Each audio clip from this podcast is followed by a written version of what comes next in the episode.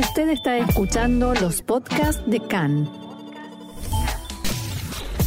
CAN, Radio Nacional de Israel.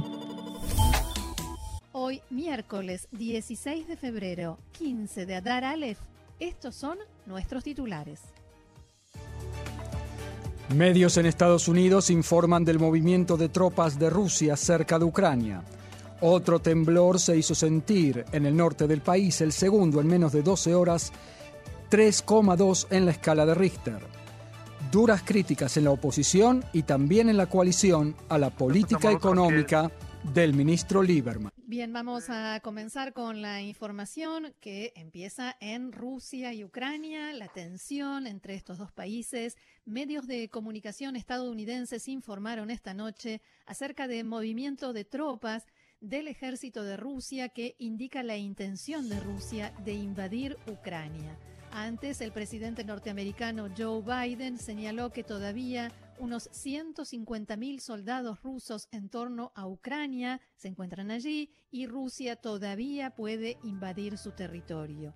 En un discurso pronunciado por televisión, Biden dijo que no hay evidencias de que haya soldados rusos en camino de regreso a sus bases y anunció que tropas de la OTAN en la zona serán reforzadas. Abro comillas, si Rusia invade Ucrania sin razón alguna, el precio humano será enorme y Rusia pagará un precio económico sin precedentes, subrayó el presidente de Estados Unidos. En tanto, la cadena de televisión Fox News informó que Estados Unidos investiga si Rusia está detrás de un ataque cibernético ayer en Ucrania. En las últimas semanas, los norteamericanos dieron asistencia a los ucranianos en la defensa de sus infraestructuras informáticas importantes en su territorio ante la posibilidad de ataques rusos. El Centro Ucraniano de Defensa Cibernética informó que fueron atacados sitios web de ministerios gubernamentales, entre ellos el Ministerio de Defensa, el del Ejército Ucraniano y también de bancos. En el mismo tema, la Marina de Guerra de Rusia realiza maniobras en el sector oriental del mar Mediterráneo y según una fuente norteamericana, buques de la OTAN siguen y localizan por medios electrónicos a buques misilísticos rusos. las embarcaciones rusas, por su parte, detectaron la actividad de radares de la OTAN y determinaron su ubicación. Según se informó, las maniobras rusas fueron planificadas y anunciadas con antelación, pero despiertan un renovado interés en el contexto de una, de una posible invasión rusa a Ucrania y también hay que decir que hace instantes nada más desde Rusia desmintieron que tengan algo que ver con algún ataque cibernético a Ucrania. Muy bien, ya en nuestro país el primer ministro Naftali Bennett regresó anoche de su visita oficial en Bahrein. Ayer el rey de Bahrein, Hamed bin Isa al Jalifa, le dijo a Bennett que, abro comillas, su visita ha sido un día exitoso. Se trató de una visita productiva y exitosa en el contexto del esfuerzo compartido en pos de ambos pueblos. Le agradezco por haber venido, dijo el monarca. Bennett le dijo al rey de Bahrein que admira su coraje y firmeza en la construcción del país. Pienso que hemos tratado acerca de numerosas vías para construir nuevos puentes en la arquitectura de una región más fuerte y estable. Espero con ansias la continuación de las excelentes relaciones entre nosotros. Otro tema, esta madrugada se sintió un sismo de 3,2 puntos en la escala de Richter con epicentro a 14 kilómetros al noreste de Beit Shean, en el norte del país. No hubo víctimas ni daños materiales. Otro sismo se había sentido en la misma zona anoche, de modo que el de hoy es el segundo movimiento telúrico en menos de ocho horas y el cuarto en el último mes. Ante la posibilidad de un siniestro de grandes proporciones, las críticas se hacen sentir tanto por parte de los habitantes como de los intendentes municipales, en el sentido de que a pesar de, que todos, tanto expertos como políticos, saben y coinciden en que un terremoto fuerte está en camino, no se ha hecho nada para extremar medidas y reformas y el tema no estuvo siquiera en el orden del día de los sucesivos gobiernos. Así lo decía, por ejemplo, el intendente de Beit Shean, quien fuera además ministro de Vivienda en el pasado, Jackie Levy.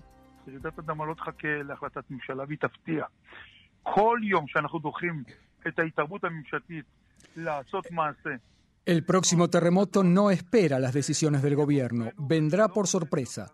Cada día que postergamos la intervención gubernamental para prevenir una catástrofe de proporciones conllevará un duro precio. No quiero ser un profeta de la ira, pero el alcance de un terremoto fuerte será mucho más terrible que el coronavirus, mucho peor que un atentado terrorista y que una guerra. Según Jackie Levy, la suma necesaria para la preparación de Israel para un terremoto gira en torno a los 5 mil millones de shekels, una suma que no es estratosférica en términos del presupuesto nacional. El profesor Shmuel Marco de la carrera de Geofísica de la Universidad de Tel Aviv dijo en diálogo con Khan que no cabe duda que un terremoto fuerte está en camino. Los terremotos tienden a aparecer en grupos. Según el profesor Marco, el gobierno ya creó un sistema de alarma desde un terremoto que hubo en la zona de Eilat en los años 90 y hoy funciona de modo parcial y no está conectada a todos a todas las instituciones que deben actuar en caso de un sismo fuerte. Por ejemplo, ralentizar los trenes, introducir materiales peligrosos a lugares seguros, desconectar cables de alta tensión, cerrar llaves maestras de, de gas y otras medidas. Ese tipo de medidas todavía no están conectadas al sistema, pero ello se hará porque el sistema ya existe. Este mediodía, el comandante del Comando de Defensa Civil, general de brigada Itzik Bar, dijo que las sirenas de defensa civil permitirán advertir poco antes de un terremoto con una magnitud de 4.5 en la escala de Richter o más. En diálogo con Khan, Barr dijo que una alarma, incluso poco antes del temblor, puede salvar vidas. También señaló que la experiencia mundial demuestra que la mayoría de las personas que murieron en terremotos no reconocieron a tiempo el peligro y no lograron llegar a un lugar seguro. Roxana, vos viviste en San Juan, en la provincia argentina de San Juan, al lado de la cordillera, que es zona de terremotos. Y la pregunta es, ¿qué viviste? ¿Qué te acordás? Recuerdo dos eh, terremotos, por supuesto, no como los históricos de San Juan de 1944, 1977, sino terremotos, digamos, de los habituales eh, en la provincia y sí coincido con lo que también decía el profesor Marco que mencionabas, y que es que lo principal que se debe hacer es educar a la población, más allá de reforzar la construcción y establecer pautas para construir de una manera eh, tal de que las viviendas estén protegidas, es hora de establecer un programa serio de preparación de la población en Israel para un terremoto. yo tengo esa sensación desde, desde, hace bastante tiempo y últimamente mucho más, porque cuando uno sabe qué tiene que hacer, cuando está preparado, se evita la histeria, el pánico, el descontrol que no solo mm, te hace vivir malos momentos, sino que puede costar vidas. Si uno por, eh, por estar en pánico se paraliza y no sale a tiempo de un lugar, por ejemplo, le puede costar la vida. Si por estar en pánico corres por las escaleras y empujas a gente, eso puede provocar una avalancha y la pérdida de vidas. ¿Qué sí hay que hacer? Saber qué hacer cuando uno está en la escuela. Por ejemplo, algunos consejos eh, que se dan es eh, y depende del lugar, salir a la calle o no. Lo que sí quiero agregar a esto de estar preparados es que es cierto que al principio da miedo, porque mucha gente dice no hay que sembrar el pánico. Da miedo y yo admito que he tenido pesadillas cuando llegué a San Juan y me explicaron y me contaron historias para darme ejemplos, pero las pesadillas pasaron en un par de días y después ya estaba preparada. Eh, y bueno, las medidas más básicas son, como decía, no correr, no empujar, no usar nunca el ascensor, eh, no, em, no tratar de salir. Salir o no salir a la calle no es algo fijo, no es que hay que salir a la calle, depende de la situación y también depende del lugar. En cada lugar se instruye a la gente para salir o no salir. Tener en casa eh, una reserva de agua mineral, de alimentos eh, no perecederos, tener un botiquín y dentro del botiquín dicen en los lugares donde los terremotos son frecuentes, tener un silbato, que es algo ah, muy pequeñito que puede salvar vidas también. En el momento en que se produce el movimiento telúrico, pararse, tratar de pararse eh, debajo de los marcos de las puertas, siempre y cuando arriba del marco de la puerta no haya un cristal. No pararse nunca al lado de ventanales o ventanas y eh, siempre tratar de, si se puede, apagar, cerrar la llave del gas y la llave del agua. No usar nunca velas, fósforos o un encendedor porque normalmente se corta la luz y entonces uno dice, uy, voy a usar el encendedor y si hay un escape de gas, eso también puede generar eh, un, eh, un, desastre. Eh, y hay lugares como en California, por ejemplo, donde la gente tiene una mochila lista para el caso de terremotos. Nosotros no estamos en esa situación. Y con respecto al uso del teléfono celular, lo que dicen es mandar mensajes de texto. No empiezan a llamar a todo el mundo porque las líneas colapsan y hay que usarlas solamente si se necesita llamar a una ambulancia o a los servicios de emergencia. Sí, pero y una también última con respecto cuestión, al teléfono celular, tener baterías portátiles batería llenas, car- cargada, porque la electricidad batería se suele cortar por varias horas después de un terremoto. Así es, y tener pilas para todo lo que se pueda utilizar. Y eh, un último detalle es tener un plan familiar. Si un miembro de la familia está en la casa, el otro en la universidad y el tercero en el trabajo, y por un terremoto no se pueden comunicar, establecer un lugar de encuentro donde, a, a donde todos traten de acudir, por supuesto siempre dentro de las posibilidades, en caso de terremoto y de que no quede nada alrededor. Y yo agrego... Muy básico. Sí, eh, no, no es para sembrar el pánico, pero eh, históricamente en esta zona hay un terremoto fuerte Claro. cada 100 años, el último fue en 1927, así que ya empezamos a acercarnos a la zona de peligro y hay quienes dicen que es más cerca de lo que a veces pensamos. No entrar en pánico, pero prepararse.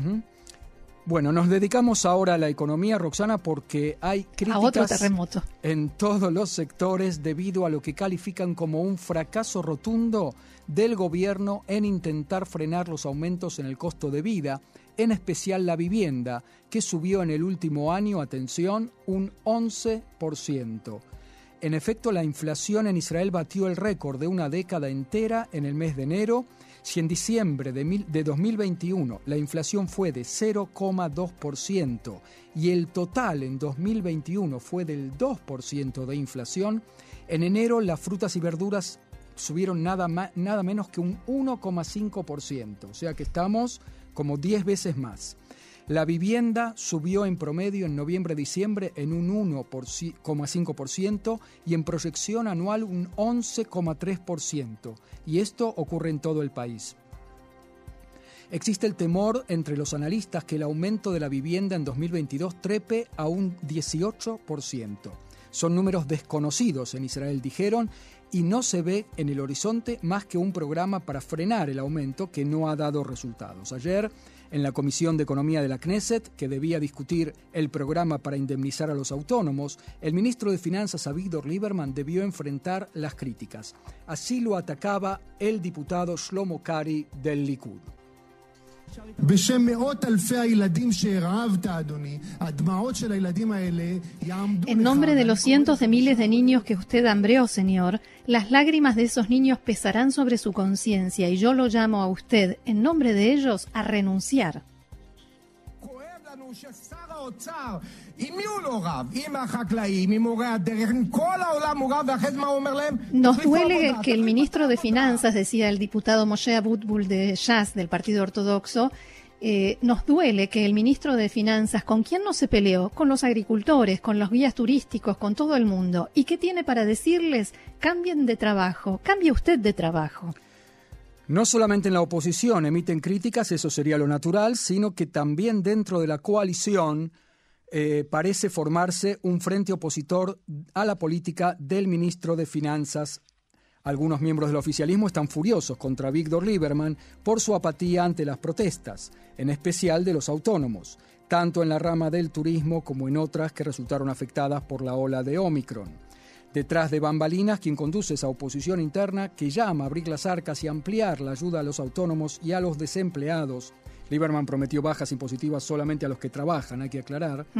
Sí. Eh, es, según los analistas, el que está digitando, de, de- eh, o encabezando un poco la protesta interna, es nada menos que Yair Lapid, que, quien fuera también ministro de Finanzas bajo el gobierno de Netanyahu y que encabezó las protestas de 2011 bajo el lema ¿Dónde está la plata? ¿Dónde está el dinero?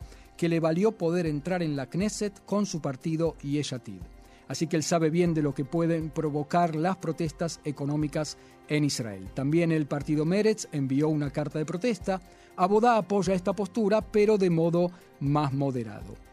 Mientras todo esto sucedía, el ministro Lieberman siguió tomando su café de asorbitos impávido mientras una representante de los trabajadores autónomos lloraba y el video de Lieberman tomando el café, por supuesto, se viralizó. Sí, no se, se mueve, sí, no se mueve de su postura de ayudas medidas y selectivas que además llevarán su tiempo, según dicen, según dice él, y ayer en la, en la Knesset dijo por toda respuesta que solamente a fines de marzo, después de los informes a impositiva sobre los ingresos de los autónomos, estará claro quién sufrió por la ola de Omicron y quién necesita ayuda real del Estado.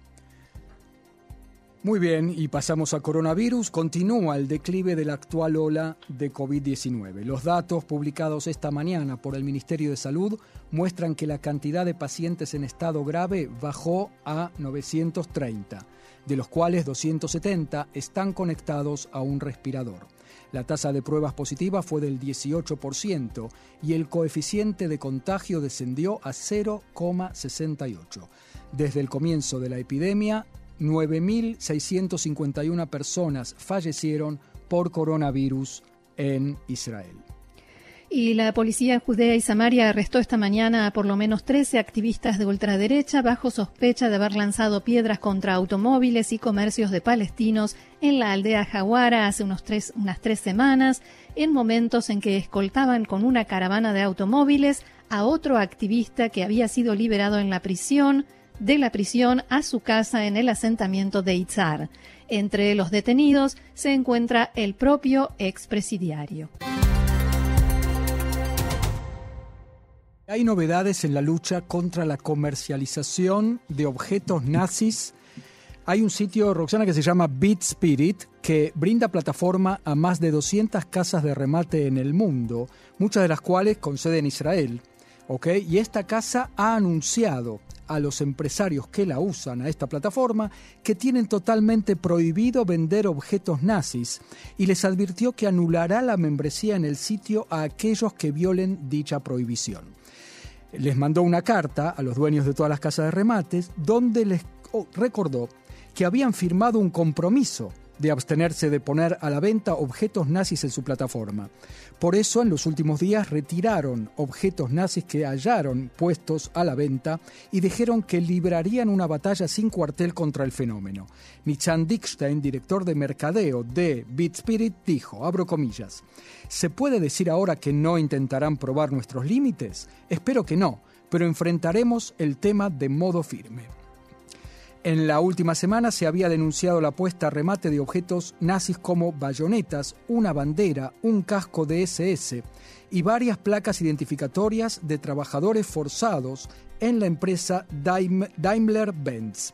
Según Dickstein, nos horrorizamos cuando vimos que los compromisos con nosotros habían sido violados. No tenemos posibilidad de examinar cada objeto rematado de los 150.000 que se ofrecen en nuestra plataforma cada mes, pero enfatizó, no trabajaremos con quienes nos ponen en peligro. La medida no deja de ser polémica. Uno puede pensar, Roxana, que es obvio que no hay que comercializar eh, objetos nazis, pero mira lo que dijo uno de los coleccionistas de objetos históricos israelí, Yariv Egosi, que es también dueño de una casa de remates y que reaccionó con furia. Abro comillas.